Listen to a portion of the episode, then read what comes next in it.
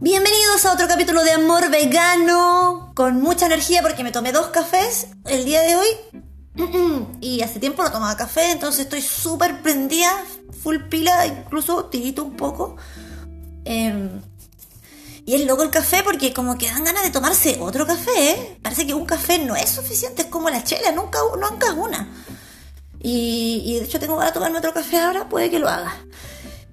Gracias por los, los apoyos, halagos y buena onda de mis amigos. Eh, obvio, son mis amigos, entonces por encima me dicen que es linda.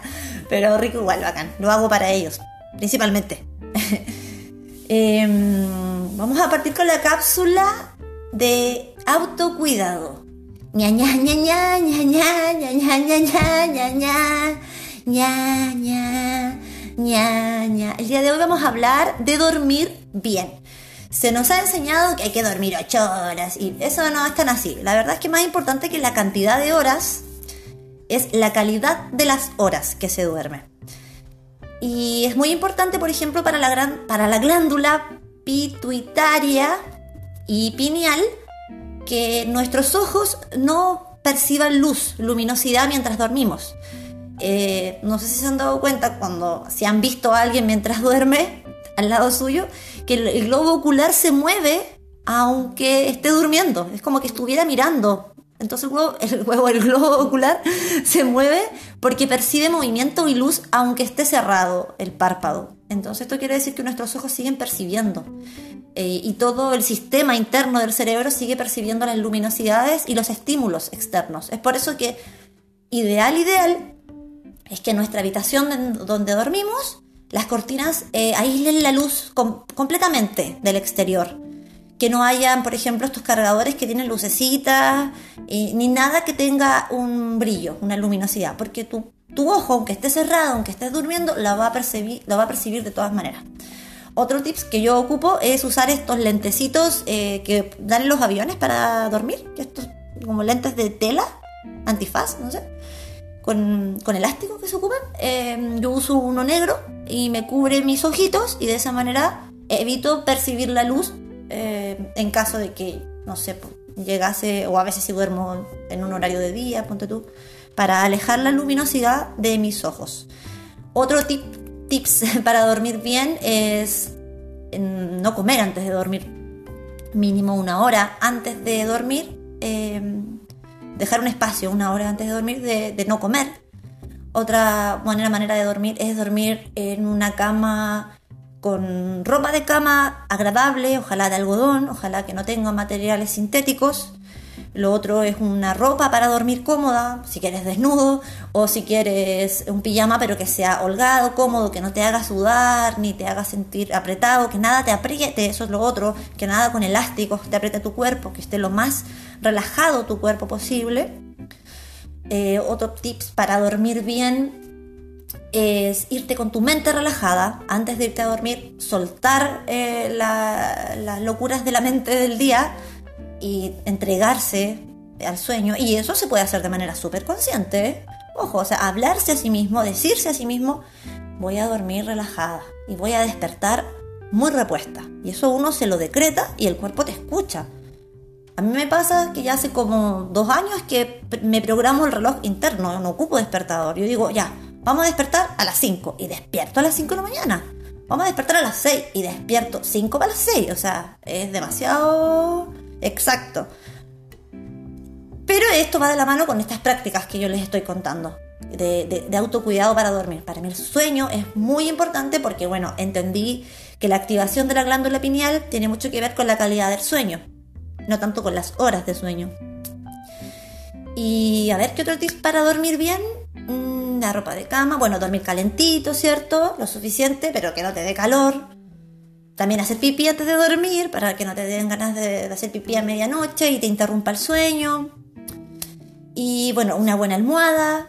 También es importante que no te quede incómoda la cabeza. Y principalmente yo diría que, mm, que el proponerte un sueño reparador. Decirte a ti mismo, vamos a dormir. Bacán. voy a tener un sueño delicioso y voy a despertar nueva, nuevas, porque en realidad cada día es una nueva oportunidad, pues, así que hay que vivirlo de esa manera. Y dormir muy bien.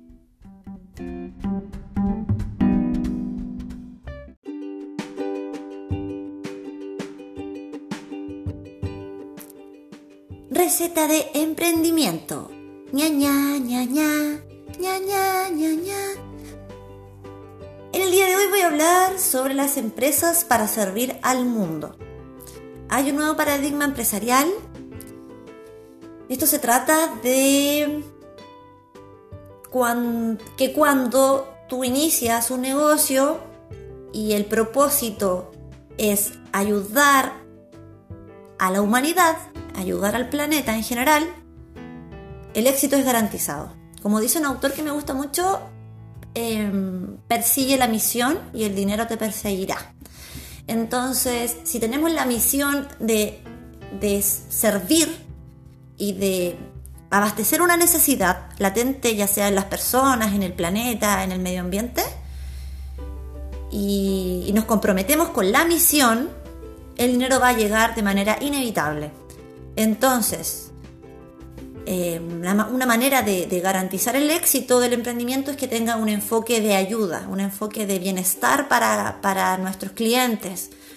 El servicio que estemos prestando sea con amor, que, sea, que tenga un sentido más, de, más que ganar, sea servir a la humanidad, servir al cliente, que tu, que tu emprendimiento, que tus ganas de trabajar no seas siempre pensando en qué voy a ganar, sino más bien en cómo mejorar mi servicio, cómo mejorar mi servicio y cómo dar una, mejor atención y a más personas. Esa es, la nueva, es la nueva realidad de los emprendimientos y de esa manera vamos a poder elevar la frecuencia de los negocios y de esa manera también vamos a perder tanto prejuicio que hay sobre, sobre el dinero, sobre el éxito, porque finalmente si el éxito va ligado a, a empresas que, producen bienestar, claramente vamos a, derrocar esa idea de que los ricos son malos o de que las empresas son malas y en realidad o que los empresarios son malos. Si empezamos a conocer empresarios que ayudan a la ecología, que ayudan a la humanidad, se va a, caer esa, esa historia, pues esa historia antigua y más bien entender que el éxito, la abundancia es para todos y más aún para quienes sirven a la humanidad. Entonces el trabajo ahora es crear emprendimientos para servir a la humanidad.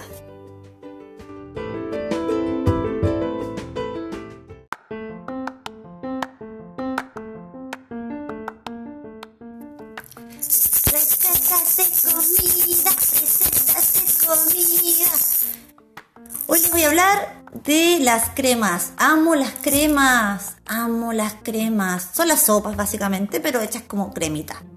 Bueno, cuando son legumbres es más fácil porque la cremosidad se la da la legumbre en sí. Para que la sopa sea deliciosísima, hay que hacer una base de sofrito, de classic sofrito. Aquí en Chile lo hacemos con, por lo general, ajo, cebolla o cebollín, pimentón o morrón. Y con eso, eso se sofríe con aceite, muy poquito aceite. Y con eso hacemos una base. Y con eso molemos en la Mulinex o juguera o como se le llama estas maquinitas que hacen licuado, eh, la legumbre con un poco de agua, cosa que pueda mezclarse y se va a generar la cremosidad y el sabor gracias a esta mezcla de vegetales eh, salteados, por así decirlo. Bueno, y a eso le puedes agregar los condimentos que tú quieras.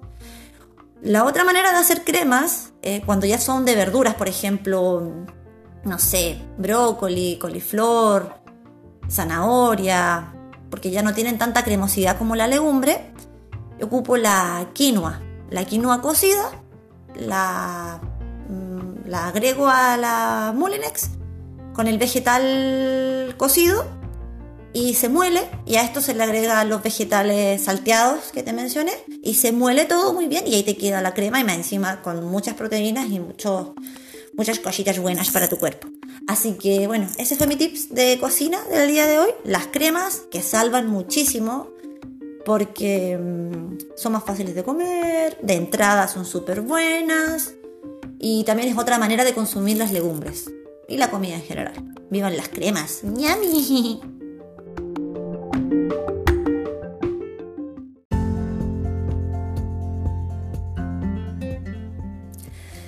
Receta de sobrevivencia. Ña, ña, ña, ña, ña, ña, Bueno, en el día de hoy quiero hablar de un tema que aprendí hace poco. Sí, aprender a recibir. Em, bueno, yo fui educada en la escuela de dar, de aprender a dar, de ser muy generosa. Em, gracias a Dios siempre he tenido todo lo que necesito, entonces mm, tampoco he, tenido que estar en el estado de, recibir o, o, de pedir tanto, la verdad. Sí he tenido que aprender a pedir, pero en el último tiempo, como mencionaba. Entonces, hace poco aprendí a recibir. Y mm, es loco porque uno a veces pide cosas al universo, a Dios, como uno lo quiere llamar, y, pero no, no, tiene la capacidad de recibir. Entonces, si tú no estás dispuesto a recibir, por más que te dé en la cara, que te dé la bofetada en la cara lo que tú estás pidiendo, no lo vas a tener porque estás cerrado, estás bloqueado. Y las maneras de, recibir o las maneras de, que lleguen las cosas que tú pides son múltiples. Incluso son impensadas. Entonces, eh, si por ejemplo estás pidiendo tener amigos nuevos y alguien te invita a tomar una cerveza y porque te da flojera ir, no vas, obviamente que estás bloqueando el paso de nuevas amistades. Un ejemplo. O por ejemplo, estás pidiendo dinero y en un momento una amiga te dice o un amigo te dice, oye, pero cualquier cosa, yo te puedo prestar dinero. Y tú, ay, no, ¿cómo le voy a pedir plata? ¿Qué lata? ¿Qué lata estás pidiendo plata? Bueno, te lo están ofreciendo, te lo están ofreciendo. Y tú solo te estás bloqueando porque no quieres pedir. Porque, porque, porque no, te, no te sientes merecedor de la ayuda que te quieren prestar. Entonces ahí hay que ponerle mucho ojo al abrirse al, recibir, a la recepción en general, eh, no solo de cosas tangibles, sino también de experiencias, de situaciones, de emociones, y, a veces también no queremos recibir algo por el miedo a lo que implica. Por ejemplo, eh, nos da miedo tener éxito en algo porque sabemos que ese éxito va a requerir una responsabilidad. Entonces hay que ponerle ojito a eso también. Entonces, ¿cuál es ese miedo? Y si está ese miedo, hacerse cargo. O sea, si le tengo miedo a la responsabilidad, porque todo, todo tiene, tiene un grado de responsabilidad, lo que sea, cualquier situación. Y yo creo que esa es una de las grandes problemáticas de la humanidad, que la gente no se quiere casar con nada. Y lamentablemente la gente que no se casa con nada no logra nada, es obvio. Entonces, en la medida que nos casemos con ideas, con propósitos, con metas, van a empezar a abrirse los canales, van a empezar a llegar las personas, va a empezar a llegar el dinero y todas las experiencias porque vamos a estar comprometidos con todo lo necesario para poder lograr nuestros objetivos. Y por lo tanto vamos a abrir nuestro corazón, nuestra mente, nuestras experiencias a lo que tengamos que recibir para lograr esos objetivos. Entonces, eh, la invitación del día de hoy es aprender a recibir a recibir amor, yo creo que es lo primero. Nos cuesta a veces recibir amor. O juzgamos mucho el amor, o las maneras de amor, porque hay muchas maneras de amar. Bueno, eso será para otro podcast. ¡Nya!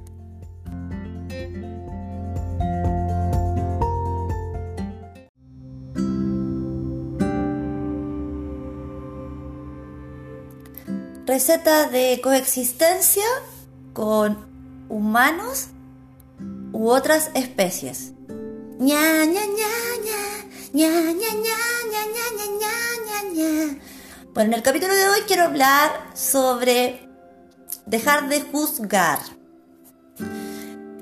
Hay una, una vocecita interna, uno las tiene más que otros, va a depender mucho de la educación, la formación que hayamos tenido, los ejemplos en nuestra familia. En lo personal, tengo una abuela que amo mucho, a la cual estoy muy agradecida porque gracias a ella entiendo mucho de naturaleza y muchas cosas bellas. Pero mi abuela era muy buena para juzgar. Entonces yo pasaba veranos enteros con ella y la escuchaba que juzgaba a todo el mundo. Em, entonces, en los últimos años me he dado cuenta que yo también tenía esa vocecita de juzgar. Y ojo que cuando tú juzgas al resto, también te estás juzgando a ti mismo. Y eso es más duro aún. Y cuando me di cuenta de que estaba juzgando demasiado al resto, por lo tanto me estaba juzgando demasiado a mí, empecé a soltar esa... Y empecé a soltarlo con una frase, una afirmación. Estas afirmaciones de PNL, de programación neurolingüística y, la frase dice, me libero de la necesidad de juzgar. Entonces la, tenía pegada al lado de mi cama, al lado del escritorio, en el computador, en mi agenda, en mi celular. Y, fue loco porque cuando empecé ese tratamiento, hace un par de años, em, cuando me di cuenta de que juzgaba mucho, me empecé, a conocer gente también que era muy buena para juzgar. Qué loco cómo te atrae, se atrae la conciencia. Entonces me acuerdo que tenía en ese tiempo un compañero de trabajo que juzgaba mucho em, en general a las personas y era muy pelador, muy pelador. O sea, hablaba mm, mal de las personas, por así decirlo. Em, entonces, un día yo no tenía mucha confianza con este compañero de trabajo, pero me tenía aburrida, porque como yo estaba en este trabajo de darme cuenta de que yo juzgaba y que no, no quería juzgar más, y escucharlo a él siempre juzgar, era como mi reflejo, era mi espejo. Entonces me, me, agotó porque finalmente lo que nos molesta de los demás siempre es lo que no queremos ver en nosotros o lo que eh, tenemos que ver de nosotros más bien. Y me acuerdo que se lo dije. Dije, oye compañero, te regalo esta frase. Y se la regalé escrita. Me libero de la necesidad de juzgar. Y en el momento me miró con una cara de culo impresionante, no me entendió nada, pero a los meses, me acuerdo, se acercó a tomar desayuno conmigo, me acuerdo, porque en ese trabajo tomábamos desayuno juntos, y, y me agradeció esa frase. Y fue un bonito momento porque me di cuenta de que él también lo necesitaba, también necesitaba liberarse de la necesidad de juzgar. Y bueno, esa fue mi historia del día de hoy sobre juzgar. No significa que no lo haga, lo sigo haciendo, me sigo juzgando y sigo juzgando al resto, pero me veo en esa situación porque acuérdense que cuando uno piensa lo que piensa, ya no eres esclavo del pensamiento. Entonces estoy sobre el pensamiento, lo evalúo y me doy cuenta de que estoy pensando puras tonteras. Entonces, si estoy pensando en, en el juzgar al resto, ¿cómo me estaré juzgando yo? Y no me doy ni cuenta quizás a veces. Entonces, bueno, eso. La invitación es a dejar de juzgar a los demás porque las realidades son súper independientes, cada uno tiene sus propias tormentas y la invitación es solamente aceptar, amar la realidad. Y lo único que podemos hacer es amarnos y amar a los demás. Eso, amarnos y amar a los demás. Eso, exacto. Ese es el, siguiente salto cuántico para entrar a la 5D, a la quinta dimensión y todo eso.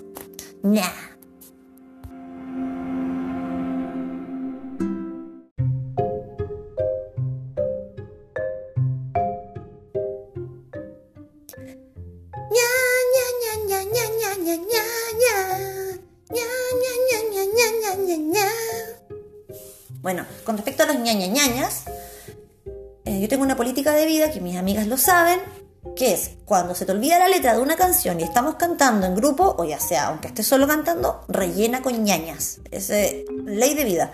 ¿Por qué? Porque si dejas de cantar porque no te acuerdas de la letra, cagaste la canción. Entonces mejor rellena con ñañas. Si te acuerdas de la melodía, continúa con ñaña ñaña o ñeñe ñeñe o lo que sea. Lo que se te, sea cómodo. Yo le digo ñaña, me gusta la, el ña, no sé o el ñe.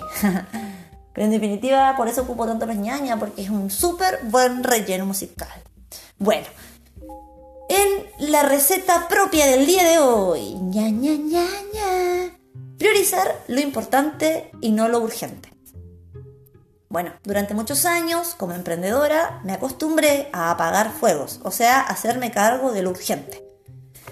Y no me enfocaba en lo importante. ¿Cómo distinguir lo urgente de lo importante? Lo urgente es algo que te soluciona algo del momento, pero que no tiene significado a largo plazo.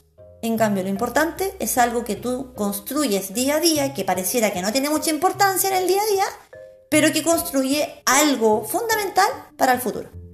Un ejemplo de importante es leer. Otro ejemplo es hacer ejercicio. Otro ejemplo de importante es meditar comer sano. Em, ¿Qué otro ejemplo de importante? Las cosas que para ti son importantes. Bueno, cada uno tiene las suyas. Como dice Sergio Fernández, un autor español, él dice la roca. ¿Cuál es tu roca? Que es como mm, tu propósito, tu propósito, tu misión o tu trabajo. No sé, por ejemplo, si tocas un instrumento, ensayar, para eso es la roca, por ejemplo, para un músico. O si estás creando muchas melodías para quienes están componiendo canciones. O bueno, eso, cada uno tiene su roca.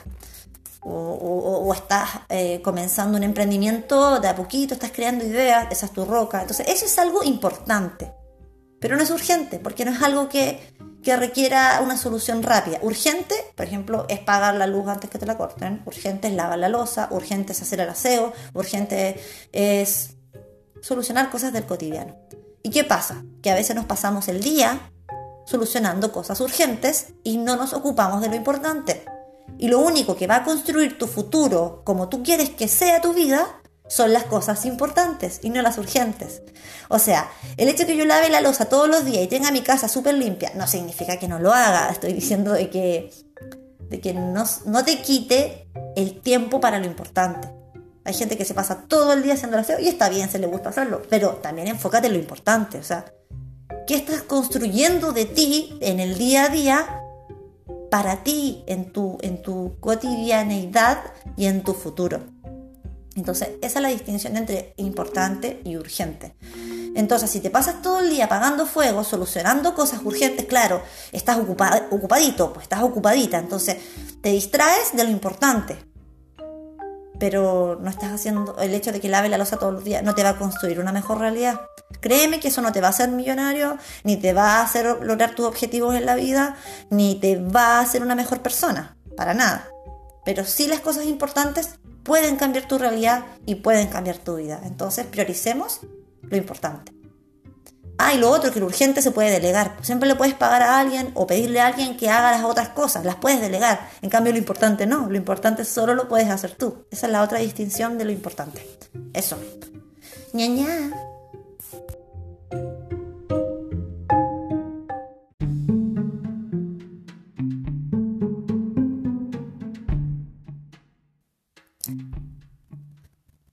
Ña, ña, ña, ña, ña, ña, ña, ña.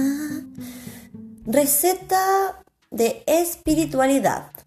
ña, ña, ña, ña, ña.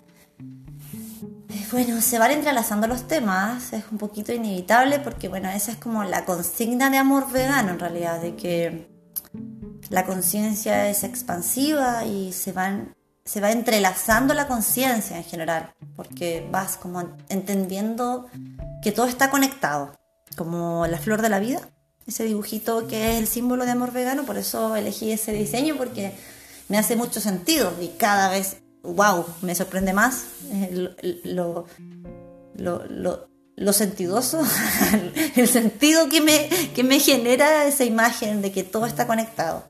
Bueno, en la receta de espiritualidad del día de hoy voy a hablar de ayudar a otros, el dar a otros algo, ayudar en general.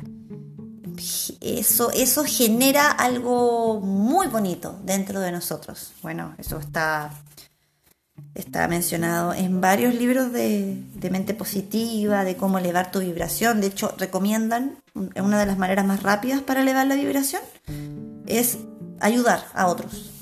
Y de manera, ojalá, desinteresada y ojalá que nadie se entere, pues lo, lo ideal, hacer la piola.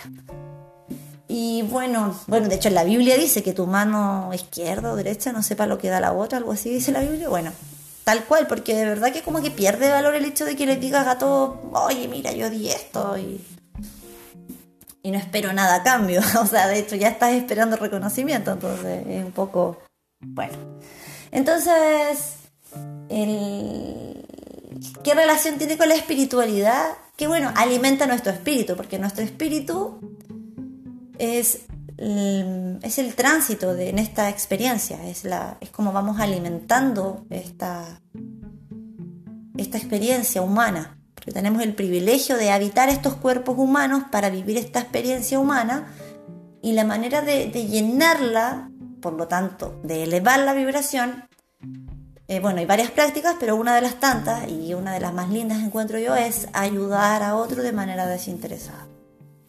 Y esto se puede hacer de múltiples formas. Puede ser haciendo donaciones a algún propósito que a ti te interese. De repente ayudar a algún vecino, vecina, conocido, compañero de trabajo que tú sabes que está viviendo alguna dificultad de cualquier índole. Eh, pucha, regalarle algo que tú puedas dar, algo que tú tengas, algo que, que tengas acceso y que tú sabes que esa persona puede cambiarle su realidad. Y de pronto, ojo que, no sé, pues ponte tú que la persona necesita plata y, yo no tengo mucha plata para darle, pero tengo algo, una cantidad X, pero yo sé que no es tanto, pero, pero le quiero dar algo, entonces le doy eso que tengo en ese momento.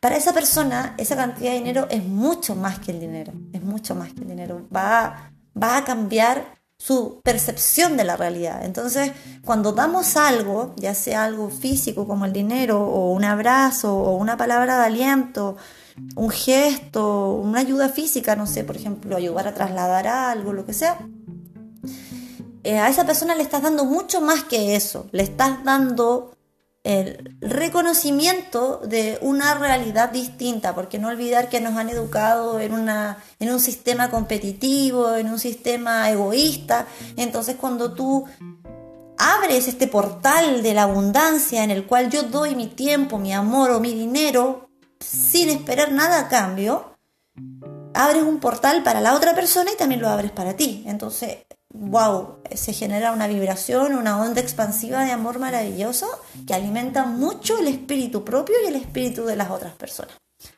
Entonces, a ayudar, ayudarnos entre todos para elevar la vibración, una vez más.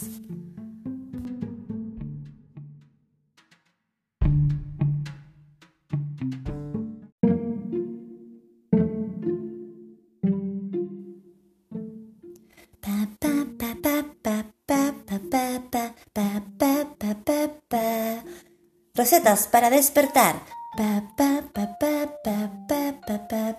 En el día de hoy quiero hablar de la teoría del desdoblamiento del tiempo de Jean-Pierre Garnier Mallet. Ña, ña, ña. Me encanta, me encanta. Cuando lo conocí quedé loquísima. Bueno, él se ganó un Nobel por esta teoría y resulta de que él habla, bueno, y anda por todo el mundo predicando esta idea, de que cada cierta cantidad de años en el planeta Tierra el tiempo deja de ser lineal y se vuelve circular. Según lo entiendo yo, es como una espiral. Es como una espiral que tú lo estiras, entonces en cierto punto la realidad se encuentra con tu futuro y tu pasado. Entonces, es re loco, es re loco, pero bueno, eh, búscalo tal cual. Jean-Pierre Garnier Mallet o Teoría del Desdoblamiento del Tiempo. Está en YouTube, súper bonito, bacán y mm, traducido. Tiene una traductora al español, entonces es muy fácil de escuchar.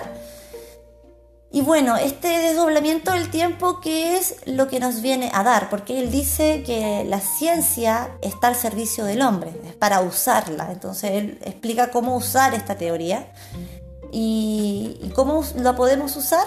Em, para qué sirve en realidad entenderla es que nosotros podemos crear nuestra realidad en el tiempo presente, nuestra realidad futura más bien, perdón. Podemos crear nuestra realidad futura en el momento presente. Eso significa, y me hace mucho sentido porque va de la mano con muchas otras teorías que están dando vuelta, que, que si yo quiero, por ejemplo, crear un futuro alegre, tengo que estar alegre ahora. Si yo quiero tener un futuro abundante, tengo que sentirme abundante ahora. Si yo quiero tener un futuro lleno de amor, tengo que sentir amor ahora. Entonces, vamos creando nuestro futuro de acuerdo a cómo nos sentimos ahora. Y es por eso en ese momento del espiral en el que se va uniendo nuestro presente con nuestro futuro, en este desdoblamiento del tiempo, en el que efectivamente se junta tu futuro con tu presente. Y según Jean-Pierre Garnier Mallet, una manera de, unir esa, o sea, un momento en el que se unen y en, la manera que podemos usarlo mejor es cuando dormimos, en nuestras horas de sueño. Por eso en, la parte de autocuidado hablo de dormir bien y por qué yo cuido tanto mi dormir, porque em, quiero crear mi futuro maravilloso, por supuesto. Entonces, y convertirme en un superhumano, lo he dicho ya. Entonces, eh, cuando estamos conectados con nuestro propósito de crear el futuro que nosotros deseamos, por lo tanto, empoderarnos de nuestra realidad, dejamos atrás el antiguo paradigma de, de ver para creer. Entonces, primero ahora sería creer para ver. Entonces empezamos a creer en una realidad aunque no la veamos. Por lo tanto, el hecho de creer en esta realidad nos permite crear esta realidad, porque nos genera una base de seguridad que nos permite avanzar en lo cotidiano con respecto a ese futuro. Eso ya es un tema más práctico. Pero en síntesis lo que nos invita este científico es hacer uso de esta teoría, que es mucho más, por eso, te, invito a, a investigar si te interesa el tema. Y bueno, y me hace, ¿cómo decirlo?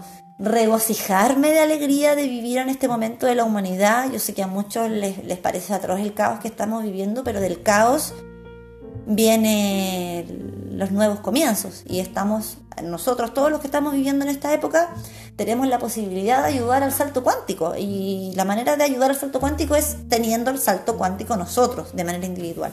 Y esta es una de las tantas formas. Entender el tiempo de manera circular y no lineal.